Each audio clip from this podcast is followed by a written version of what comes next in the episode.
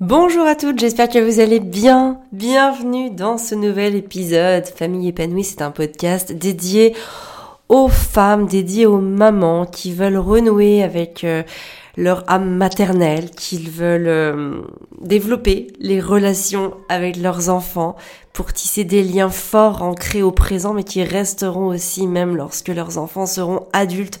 C'est aussi se sentir bien avec soi-même, avec sa maternité, avec sa féminité. Bref, c'est un petit peu parler de tous ces sujets qui nous touchent en tant que femmes et comment faire pour bien les vivre. Parce que bah, la vie, elle n'est pas faite que de, que de bonheur, que d'amour et d'eau fraîche, que de moments roses. Il y a aussi tous ces autres moments et c'est de cela précisément que je voudrais vous parler aujourd'hui. Tous ces moments où on est triste, ces moments parfois où on a peur, ces moments où on est angoissé, stressé, où on sent qu'on ne va plus y arriver, que on va sombrer parfois. Ces moments-là, moi je les vis. Je les vis et je parle au présent parce que il y a encore des moments, il y a toujours des moments. D'ailleurs, je dis il y a encore comme si j'avais dépassé quelque chose, mais non, mais pas du tout en fait.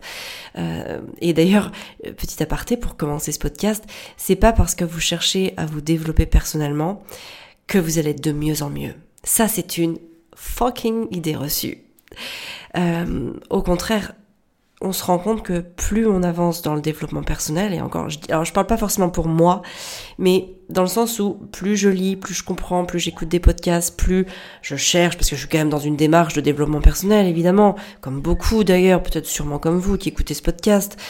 Euh, et en fait, je me rends compte que ça n'enlève absolument pas les moments de tristesse, les moments où j'ai peur, les moments où j'angoisse, les moments où je me dis que je vais mourir dans d'atroces souffrances, que je vais tomber malade, même tellement que ça va pas. Euh, mais qu'en fait, c'est plus dans ma capacité à les, à les traverser. Et en fait, je me rends compte que tout ce développement personnel, il ne m'aide absolument pas à ne plus vivre de moments difficiles, mais il m'aide à ne plus lutter contre ces moments difficiles, à faire de la résistance contre eux, mais au contraire, à les accueillir, à les traverser et donc à les dépasser. Et en fait, c'est ça, je pense, tout l'art du développement personnel. C'est vraiment, c'est pas de se dire qu'on va avoir une meilleure vie, qu'on va avoir moins de moments difficiles, mais juste qu'on va apprendre à les traverser euh, et à ce qu'ils fassent le moins de vagues possible.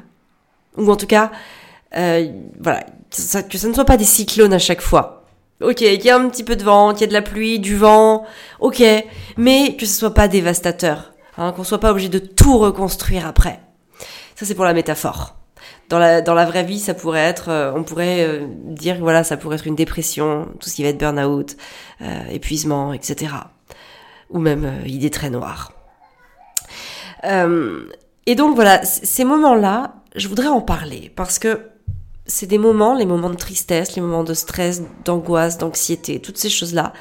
C'est des moments qui nous font peur et c'est normal, on n'aime pas les traverser, on n'aime pas quand ça nous arrive. Et on, on, tend à se dire que notre vie serait plus heureuse si on ne les avait pas, s'il n'y avait pas ça. Moi, je me suis souvent dit ça. Je me suis vraiment souvent dit, ah mais euh, en fait, mon quotidien, c'est d'avoir peur, mon quotidien, c'est euh, d'être triste pour ceci ou pour cela, d'être triste parce que je n'ai pas ceci ou je n'ai pas cela. Et donc, il y a un moment, j'ai fait stop. Il faut juste arrêter parce que ces moments-là, en fait, on va continuer de les vivre. Ce sera jamais comme on veut. Mais vraiment, parce qu'il y a trop de facteurs, il y a trop de choses qui nous échappent. Ça peut être parce que les gens ont mal réagi, parce que les gens ont une idée différente de vous. Ça peut être parce que c'est pas possible, ça ne se passe pas comme ça.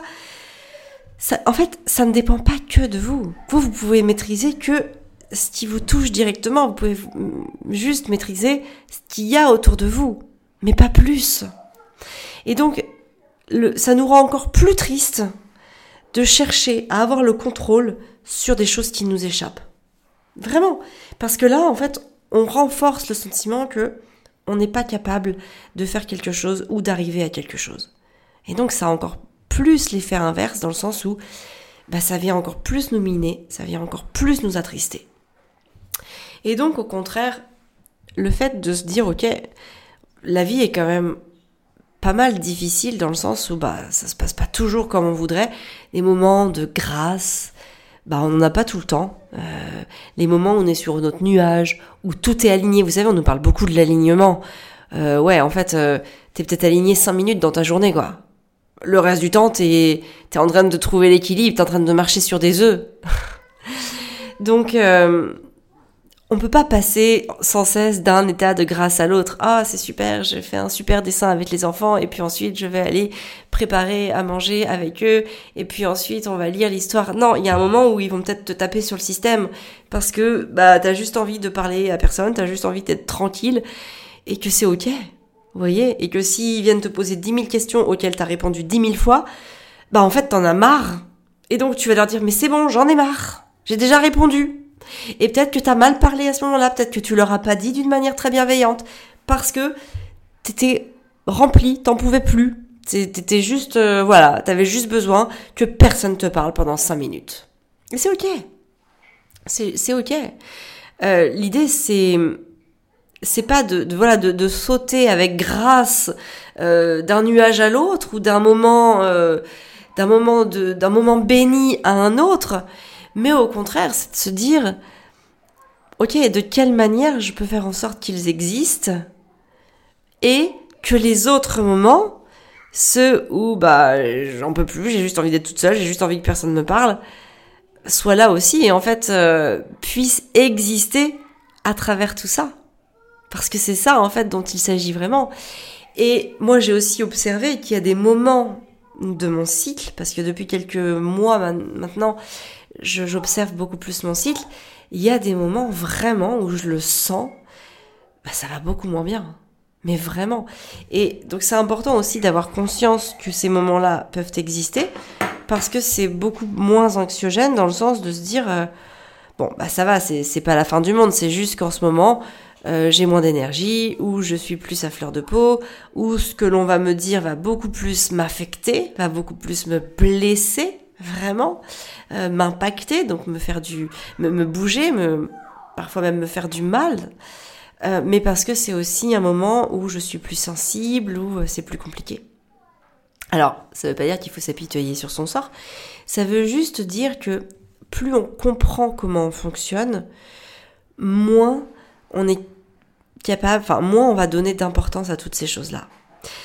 Euh, et peut-être que c'est même pas le bon terme, donner moins d'importance, parce qu'en général, quand on est triste, c'est que quelque chose ne va pas, quelque chose est venu prendre trop de place, et donc c'est important d'en prendre conscience pour pouvoir agir ou faire différemment la prochaine fois, ou tout simplement poser des limites parfois. Ça peut être euh, bah, poser des limites. Euh, moi, il y a, des moments où, euh, notamment quand les enfants étaient plus petits, c'était compliqué d'aller au restaurant parce que il faisait du bruit, parce que c'était long, parce que ça les saoulait. Et donc du coup, le restaurant avec les enfants n'était plus forcément un moment de plaisir. Ça venait éveiller chez moi de l'énervement et après de la culpabilité de m'être énervé. Et donc la solution, c'était peut-être tout simplement bah, de, de commander euh, et, à la maison en fait, de commander à domicile, de faire de la vente à emporter ou faire de la livraison pour faire euh, le restaurant à la maison parce que bah, le restaurant dans le lieu du restaurant, c'était devenu trop compliqué à gérer pour moi. Donc vous voyez, c'est plutôt de se dire, ok, quand il y a quelque chose qui va pas, c'est important de comprendre qu'est-ce qui ne va pas, qu'est-ce que je ne suis plus en mesure d'accepter. Pourquoi est-ce que je réagis comme ça? Qu'est-ce qui a été trop pour moi? Euh, C'est pour ça que cette, forme de, de tristesse, les moments où ça va pas, c'est pas des moments, enfin c'est pas des états, des sensations, des émotions contre lesquelles il faut lutter, mais au contraire, il faut les accueillir et se dire qu'est-ce qu'elles veulent me dire? Qu'est-ce qu'elles sont en train de me mettre sous les yeux que je refuse de voir en cherchant à aller bien, en cherchant à hum, limiter ce moment? C'est ça qui est important. Et c'est comme ça en fait qu'on comprend ce que l'on est capable d'accepter, de tolérer, d'accueillir, et à l'inverse, tout ce qu'on ne va plus pouvoir accueillir, tolérer et accepter. Et ça, c'est important. C'est très important d'en avoir conscience. On n'est pas là pour accueillir tout un tas de choses. On a nos propres limites et c'est important de les reconnaître. Et On ne peut pas faire ce travail de reconnaissance si on n'accueille pas ces états de tristesse, d'angoisse, d'anxiété qui sont là non pas pour nous anéantir, nous faire du mal, nous faire souffrir, mais au contraire pour nous montrer ce que l'on n'est plus capable d'accepter et d'accueillir. Faut vraiment voir ça comme ça. Moi, c'est vraiment comme ça que je les vois. Ça n'empêche pas que c'est très inconfortable. Alors évidemment, dans ces moments-là, j'essaye euh, toujours instinctivement, hein, j'ai même envie de dire de manière très archaïque, à aller mieux. Donc pour apaiser parfois la tristesse, ça peut être d'écouter une musique, ça peut être de regarder un petit film un peu chouchou, euh, les, bons petits films qui nous font du bien, même si on les a déjà vus dix fois. Ça peut être d'aller chercher un petit carreau de chocolat parce que ça va, ça va nous faire du bien. Ça peut être euh, le fait de boire sa, sa boisson préférée. Euh, même si c'est pas le moment. Par exemple, moi je sais que je bois mon matcha le matin. Bon, si vraiment ça va pas bien dans la journée, il y a des jours, il y a des moments où oui, je vais me dire bon allez, je me fais un petit matcha là maintenant après manger, même si j'avais pas, si c'était pas le moment que j'avais défini. Euh, pour me donner un petit coup de un petit coup de boost. Ça peut être un chocolat chaud avec de la mousse, avec du lait moussé. Enfin, ça peut être plein de petites choses euh, qui vont nous permettre de traverser ce moment et de nous faire du bien. Mais ça doit pas être un sparadrap. Euh, vous savez, le, le, syndrome du sparadrap, il est, il peut être inquiétant dans le sens où on va cacher ce qui ne va pas. Et au contraire, quand on ne va pas bien, c'est pas la peine de se cacher à soi ce qui ne va pas. Euh, vous savez, de manière très pratico-pratique, j'ai pas eu de sparadrap chez moi pendant très longtemps. D'ailleurs, si, je, si je vous choisis cette métaphore, je pense qu'elle n'est pas anodine. Je vais vous dire ce, que, qui me vient là maintenant. Euh, donc voilà, j'ai fait partie de ces mamans qui n'avaient pas de sparadrap à la maison. Et ça fait que, allez, un an, un an et demi que j'ai du sparadrap à la maison. Et je vais vous dire pourquoi. Donc j'ai jamais eu de sparadrap à la maison. Parce que quand les enfants se font mal, quand les enfants ont un bobo, des fois on met un sparadrap. Combien de fois j'ai vu des parents euh, euh, sur une écorchure mettre un sparadrap? C'est tout sauf bon. Déjà d'une parce que l'écorchement va avoir besoin de l'air pour cicatriser. Et que si on met un sparadrap, ça va créer une zone d'humidité qui va empêcher le, la cicatrisation de se faire. Ça va ralentir le processus de cicatrisation. Et donc, quand mes enfants tombaient et qu'ils s'écorchaient, ça pouvait saigner quelques, quelques, quelques secondes. Et donc on passait un petit coton, en fait on séchait, voilà, on nettoyait un petit peu s'il y avait de la terre ou de la verdure ou des petites saletés qui étaient accrochées, hein, des petits cailloux, des choses comme ça. Mais je ne mettais pas de sparadrap. Je ne cachais pas la blessure. Oui, il y avait eu quelque chose, mais j'en prenais soin. Et prendre soin d'une blessure, c'est l'accueillir. Et donc, c'est faire un câlin à mon enfant. De manière très pratico-pratique, c'est faire un câlin à mes enfants. C'est accueillir leur tristesse, accueillir leur douleur, leur dire oui, tu as mal. Tu vas avoir mal là pendant peut-être 5 ou 10 minutes. Ça va te faire mal. Et après, tu vas avoir une croûte. Et peut-être qu'après, tu auras envie d'arracher la croûte. Il faudra la laisser parce que c'est important, il y a la nouvelle peau en dessous qui se fait. Et je leur expliquais tout ça. Et ça, c'est prendre soin de la douleur, de la souffrance, de la blessure. Mettre un sparadrap, c'est cacher la douleur, c'est ne pas vouloir la voir, c'est de ne pas en prendre soin. Par exemple, un sparadrap aujourd'hui, dans nos vies d'adultes, quand on va mal, alors, euh, l'image est peut-être un petit peu forte, mais ça va être de prendre des antidépresseurs, de prendre des médicaments pour aller bien, hein, des médicaments qui vont nous permettre de, voilà, d'oublier, de, de ralentir. Ça peut être euh, des décontractants, ça peut être tous ces médicaments-là. Ça, c'est mettre un sparadrap sur la douleur. L'alcool aussi. Les gens qui tombent dans l'alcool, l'alcoolisme, c'est mettre un sparadrap sur la douleur. La cigarette aussi peut être un sparadrap sur la douleur. Ok, je suis hyper stressée, je vais fumer une cigarette. J'ai l'impression que je vais mieux après que je fume une cigarette, mais non, en fait, c'est juste un sparadrap. On cache ce qui va pas bien. On tombe dans un état de dépendance parce qu'on n'a plus la force de voir ce qui ne va pas. Et on devient addict à quelque chose. Aux antidépresseurs, aux, somnifères, aux décontractants, à l'alcool, à la cigarette, à la drogue parfois dans les cas les plus extrêmes, au sucre aussi, tout simplement au sucre. Comment pourrais-je l'oublier celui-là? Hein, On va être accro à quelque chose parce que on va se dire que ça nous fait du bien, mais c'est un sparadrap. Et le sparadrap, il est là pour arrêter par exemple l'enseignement. Et c'est pour ça que je vous dis que j'ai du sparadrap chez moi que depuis un an, un an et demi. Parce que maintenant que les enfants font plus de choses, notamment en cuisine, d'ailleurs le sparadrap est dans ma cuisine, je ne sais pas où est le sparadrap chez vous, mais en fait moi il est dans la cuisine. Pourquoi? Parce que parfois il se coupe. Maintenant, ils utilisent les vrais couteaux, les vraies choses. Ils font, c'est beaucoup plus, euh, on est beaucoup plus dans la réalité que quand ils étaient petits avec du matériel approprié. Maintenant, souvent, ils utilisent le mien. Et parfois, ils peuvent se couper. Et donc, quand on se coupe et qu'on veut continuer à faire la cuisine, eh ben oui, il va nous falloir un sparadrap. Parce que sinon, on saigne. Et, euh, et on peut plus faire ce qu'on est en train de faire. Ça devient un handicap. Euh, combien de fois je me suis coupée, même parfois avec une mandoline, bah, j'étais obligée de... Donc à l'époque, j'avais pas de sparadrap. Je vous assure, c'est véridique, je prenais un mouchoir et je mettais un bout de scotch autour parce que bah fallait bien que ça s'arrête de saigner. J'avais pas le choix. Il fallait, fallait arrêter le saignement. Euh, et donc là, ok, le sparadrap est fait pour a un but précis, c'est d'arrêter le saignement pour qu'on puisse continuer à faire des choses avec toute notre mobilité parce qu'on peut pas forcément s'arrêter euh, complètement et s'asseoir dans le canapé le temps que ça s'arrête de saigner. Mais le sparadrap ne doit pas être là pour cacher quelque chose. Et donc c'est pour ça aussi que euh, il faut faire attention à ce que à ce que l'on voilà qu'est-ce qu'on fait quand ça va pas, dans quoi est-ce qu'on va chercher refuge, parce que l'idée ce n'est pas de se cacher les la réalité, ce n'est pas de de, dépendre parfois de quelque chose, d'une substance, euh, même si euh, elle a l'air toute innocence, inoffensive, comme le sucre par exemple. Hein. Euh, il faut pas se cacher derrière ça, parce que il y a forcément quelque chose qui ne va pas derrière. C'est un besoin inassouvi qu'on doit détecter, que l'on se doit de détecter. Et parfois ça prend du temps. Hein. Parfois ça prend du temps. Ça va pas, ça va pas se faire comme ça. Vous n'allez pas toujours trouver la réponse tout de suite le jour même, et ni dans la semaine, ou parfois ni dans le mois. Parfois ça peut prendre des années avant de comprendre quelque chose.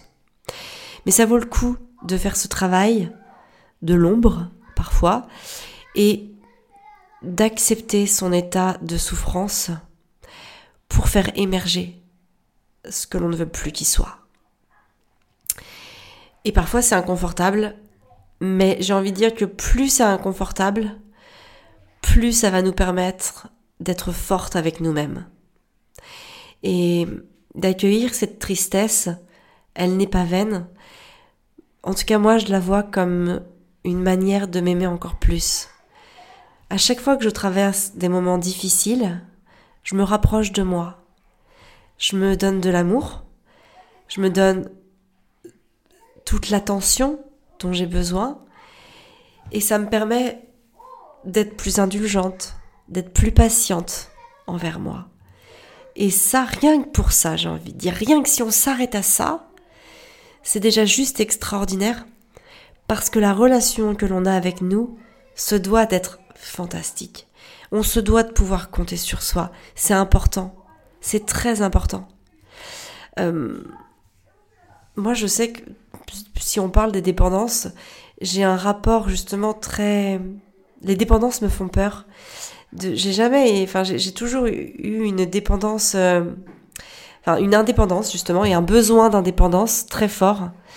Au point que...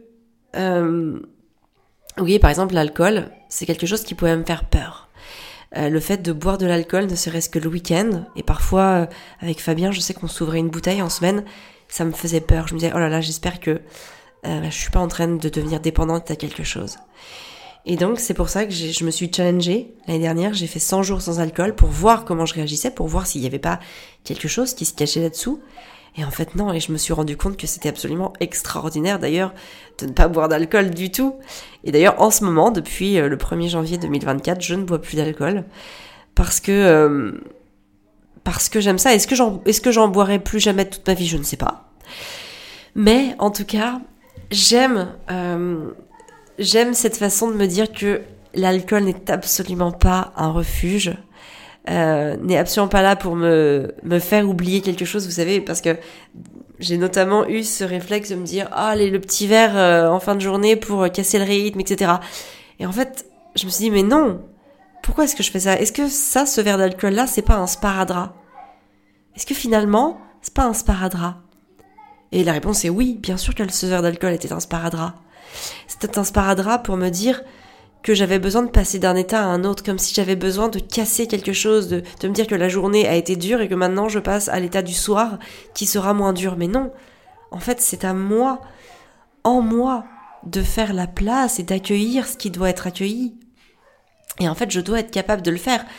Et une fois que je serai capable de le faire, vraiment, peut-être que je pourrais prendre un verre d'alcool pour le plaisir, pour le vrai plaisir de savourer un bon vin mais ça ne doit pas devenir un sparadrap. Et l'idée vraiment derrière ce, podcast, c'est vraiment de vous dire attention à tout ce que vous faites et qui sont des sparadraps. Enlevez le sparadrap de votre vie. Enlevez-le. Et peut-être même que vous allez l'enlever vraiment au sens propre et que les jours où vous couperez, bah vous ferez comme moi il y a quelques années, vous vous mettrez un petit mouchoir que vous collerez avec un bout de scotch. Parce que le sparadrap est un danger. Il est, il nous, il nous enlève quelque chose que l'on, est censé voir pour prendre soin de soi. Et ça, c'est voilà, quelque chose de très important. Donc vraiment détecter les sparadraps, tous les sparadraps dans vos vies. Il y a les plus évidents, hein, il y a les plus évidents euh, qui sont euh, euh, les dépendances alimentaires, les dépendances alcool, cigarettes, drogue, euh, tout ça, les anti, euh, non pas les, les, oui, si, les antidépresseurs, les somnifères, les médicaments, hein, toutes ces, choses-là, tous les médicaments que vous pouvez avoir dans vos vies, ça, tout ça, ça peut être des sparadraps qui vous coupent de ce que vous avez besoin de voir. Donc détectez euh, lesquels ils sont. Je dis pas, je vous dis pas de les arrêter si pour vous c'est pas le bon moment. C'est pas ça le but de ce, de ce podcast. Déjà, la, première chose à faire, c'est d'en prendre conscience. Moi, je dis souvent, on peut changer que ce dont on a conscience. Et parfois, vous avez besoin de prendre conscience de quelque chose pour le faire évoluer. Donc au départ, ne l'arrêtez pas forcément. Si vous dites ok, euh, ah bah oui, voilà, je, remarque que euh, par exemple la nourriture, manger trop est un sparadrap parce que j'ai l'impression de me remplir, de me donner de l'énergie. Et donc je pense que euh, si j'ai quelques kilos en trop parce que je mange trop, très clairement, ça peut être un sparadrap. C'est ok. Vous n'êtes pas obligé de, de tout vous couper maintenant. D'accord? Soyez gentil avec vous-même. Ok? Aidez-vous. Posez-vous la question de quelle manière est-ce que je peux m'aider? Tiens, bah là, peut-être une chose à faire. La première chose à faire, c'est arrêter de me resservir euh, spontanément. Hein, parce que, par exemple, le, je sais pas, le, temps de, le temps du repas dure trop longtemps, donc vous allez vous resservir parce que, bah parce que vous êtes à table et que euh, tout le monde mange et que instinctivement vous avez envie de manger. Non, vous pouvez tout simplement vous dire ok je ne me resserre pas. Par contre je reste à table pour discuter, pour ouvrir des discussions. Tiens mon chéri, comment ça s'est passé aujourd'hui à l'école? Voilà, on est à table, mais on ne mange pas. On n'est pas en train de, de, se remplir de quelque chose pour nourrir quelque chose, mais au contraire, on peut se nourrir d'une autre manière, on peut nourrir les relations grâce à la discussion. Ça, ça peut être une petite chose que vous pouvez faire. Vous voyez? Ça peut être aussi, à la fin du repas, ok, euh, vous fumez une cigarette, ou vous prenez un bout de chocolat, selon les, les addictions de chacun. Ça va être de se dire, ok, je vais essayer de ne pas manger de, de pas manger de cigarette, de ne pas manger de chocolat, ou de ne pas manger, de ne pas fumer de cigarette. Je vais pas y arriver. Et au contraire, je vais fermer les yeux et je vais respirer. Et peut-être que vous allez le faire et que après vous allez quand même aller fumer une cigarette ou manger un bout de chocolat. D'accord? Mais laissez-vous au moins voir ce que ça fait en vous si vous enlevez le sparadrap ou si vous le mettez un peu plus tard. Vous voyez? Essayez de retarder le moment où vous allez mettre le sparadrap. C'est ça en fait. Céder au début, c'est ça. Ça veut pas dire enlever complètement le sparadrap parce que ça va être trop dur et que vous avez besoin de vous faire à une situation, mais juste, bah, essayez de retarder le moment où vous mettez le sparadrap. Laissez-vous le temps de vous faire un câlin, de respirer avec les mains sur le cœur, euh, de lire une page d'un livre qui vous fait du bien, et après manger le chocolat ou fumer la cigarette. Vous voyez? Mais donnez-vous le temps de, de y arriver. Et peut-être que si vous faites ça à chaque fois en conscience, d'ailleurs c'est pas peut-être, c'est sûr à la fin, vous n'en aurez plus besoin. Et peut-être que le morceau de chocolat, ça sera vraiment un moment de plaisir que vous allez vous offrir de temps en temps, parce que vous allez le savourer, mais plus comme un acte automatique. Et peut-être que la cigarette, au bout d'un moment, eh ben vous en aurez plus besoin. Ou vous aurez plus besoin de celle-là. Et donc de fil en aiguille, vous allez en fumer moins. Et peut-être que dans un an ou deux, vous ne fumerez plus du tout. C'est ça la finalité. C'est pas ce qui se passe demain, c'est pas ce qui se passe après-demain, c'est pas ce qui se passe la semaine prochaine. C'est qu'est-ce qui va se passer dans un an ou deux. Parce que les changements, les grands changements, on les fait pas comme ça.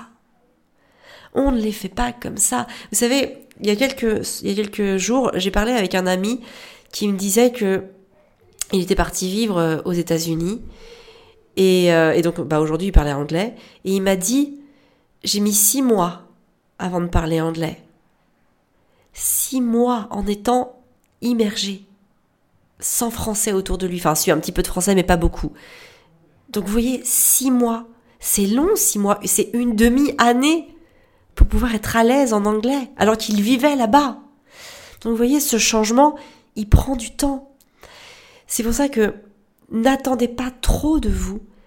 Ne soyez pas là à, attendre des résultats que vous ne pouvez pas encore être en mesure d'avoir parce que le changement est un processus qui prend du temps. Ok? Et donc tout ça, en fait, faites juste les efforts conscients et laissez-vous le temps. Ne vous culpabilisez pas, ne tombez pas dans les injonctions. voilà, c'est vraiment important de, quand vous voulez un changement dans votre vie, œuvrez pour ce changement, mais œuvrez à votre rythme. Et donc c'est pour ça que le focus, c'est de vous dire de détecter quels sont les sparadraps dans vos vies pour essayer de voir de quelle manière vous allez pouvoir les enlever à terme. Mais pour les enlever, il y a tout un processus. La première chose, c'est déjà de se rendre compte que ça, c'est un sparadrap. Et la deuxième chose, c'est comment est-ce que je peux retarder le moment où je mets mon sparadrap? Et surtout, qu'est-ce que je veux faire à la place? Qu'est-ce que je peux me donner Comment est-ce que je peux nourrir le truc pour enlever le sparadrap? Parce qu'il ne s'agit pas d'enlever quelque chose pour ne rien mettre à la place. Il faut se trouver le temps pour euh, se donner ce dont on a besoin. Ce qui va venir un petit peu en remplacement. D'accord? Voilà, j'espère que ce podcast, cet épisode vous aura aidé, euh, en tout cas à prendre conscience que dans votre quotidien, vous avez des sparadraps qui vous déconnectent de votre douleur, de votre souffrance, de votre détresse, de votre tristesse. Et donc l'idée, c'est d'apprendre à les embrasser, à leur faire face et de les accueillir à bras ouverts pour vraiment les dépasser. Parce que quand vous mettez un sparadrap, peu importe lequel, vous les laissez s'installer dans votre vie. Alors qu'au contraire, ces états-là ont beaucoup de choses à vous indiquer sur vous-même. Et d'ailleurs, ce sont souvent ces choses-là qui vous permettent le plus de grandir et de vous développer personnellement. Donc ne leur fermez pas les yeux, ne leur barrez pas la route, mais au contraire, accueillez-les. Voilà, bah écoutez, je suis, je suis contente de ce petit épisode euh, parce que je, je, au fond de moi, je suis quasiment sûre qu'il va en aider beaucoup d'entre vous à y voir plus clair et à déculpabiliser efficacement au quotidien, c'est-à-dire à le faire vraiment, à le, à prendre conscience qu'il y a des dysfonctionnements, mais c'est ok. Euh, ne cherchez pas à tout enlever, à tout transformer, mais laissez-vous du temps et faites, euh, faites ce que vous avez besoin de faire. Et puis n'hésitez pas à venir euh, me laisser un commentaire pour, pour me poser une question ou sur ce que ce podcast vous a apporté ou posez-moi aussi une question en message privé sur Instagram. Vous pouvez venir sur mon compte, je vous mets le lien dans la description de ce podcast vous pouvez me venir me poser une question. Soit je vous répondrai parce que ce sera très court et très pragmatique. Soit si je vois que j'ai pas, si j'ai manqué de parler de ceci ou de cela, ça peut me donner de la matière pour faire un nouvel épisode. Euh, voilà, il y a des réflexions que qui, me qui me viennent à moi par rapport à vos questionnements. Donc c'est important qu'on ait cet échange. Euh, j'ai des réseaux sociaux qui sont faits dans ce sens-là. Hein, c'est moi qui réponds. Je n'ai pas des, euh, des, gens qui viennent répondre à ma place. Euh, je nourris le lien. Je nourris sincèrement le lien avec vous parce que les réseaux sociaux sont faits pour euh, être des réseaux d'échange. Et donc j'utilise mes réseaux sociaux comme des réseaux d'échange avec vous, de manière, de la manière la plus humaine possible. Donc euh, voilà, parfois vous n'avez pas une réponse dans la minute, hein, parce que bah, je ne suis pas non plus tout le temps sur les réseaux sociaux, mais voilà, je, viens toujours vous répondre, parce que c'est important pour moi de vous répondre, et que vos questionnements sont aussi des sources de, réflexion qui me donnent de la matière pour mes différents contenus. Donc voilà, n'hésitez surtout pas à venir me, poser des questions et notamment sur Instagram parce que c'est là où je réponds le plus rapidement et où je suis le plus présente dans les messages privés. Voilà. Ben écoutez, je vous embrasse très fort, je vous dis à la semaine prochaine et d'ici là, prenez bien soin de vous et de vos rêves pour pouvoir prendre soin de vos enfants. Je vous embrasse.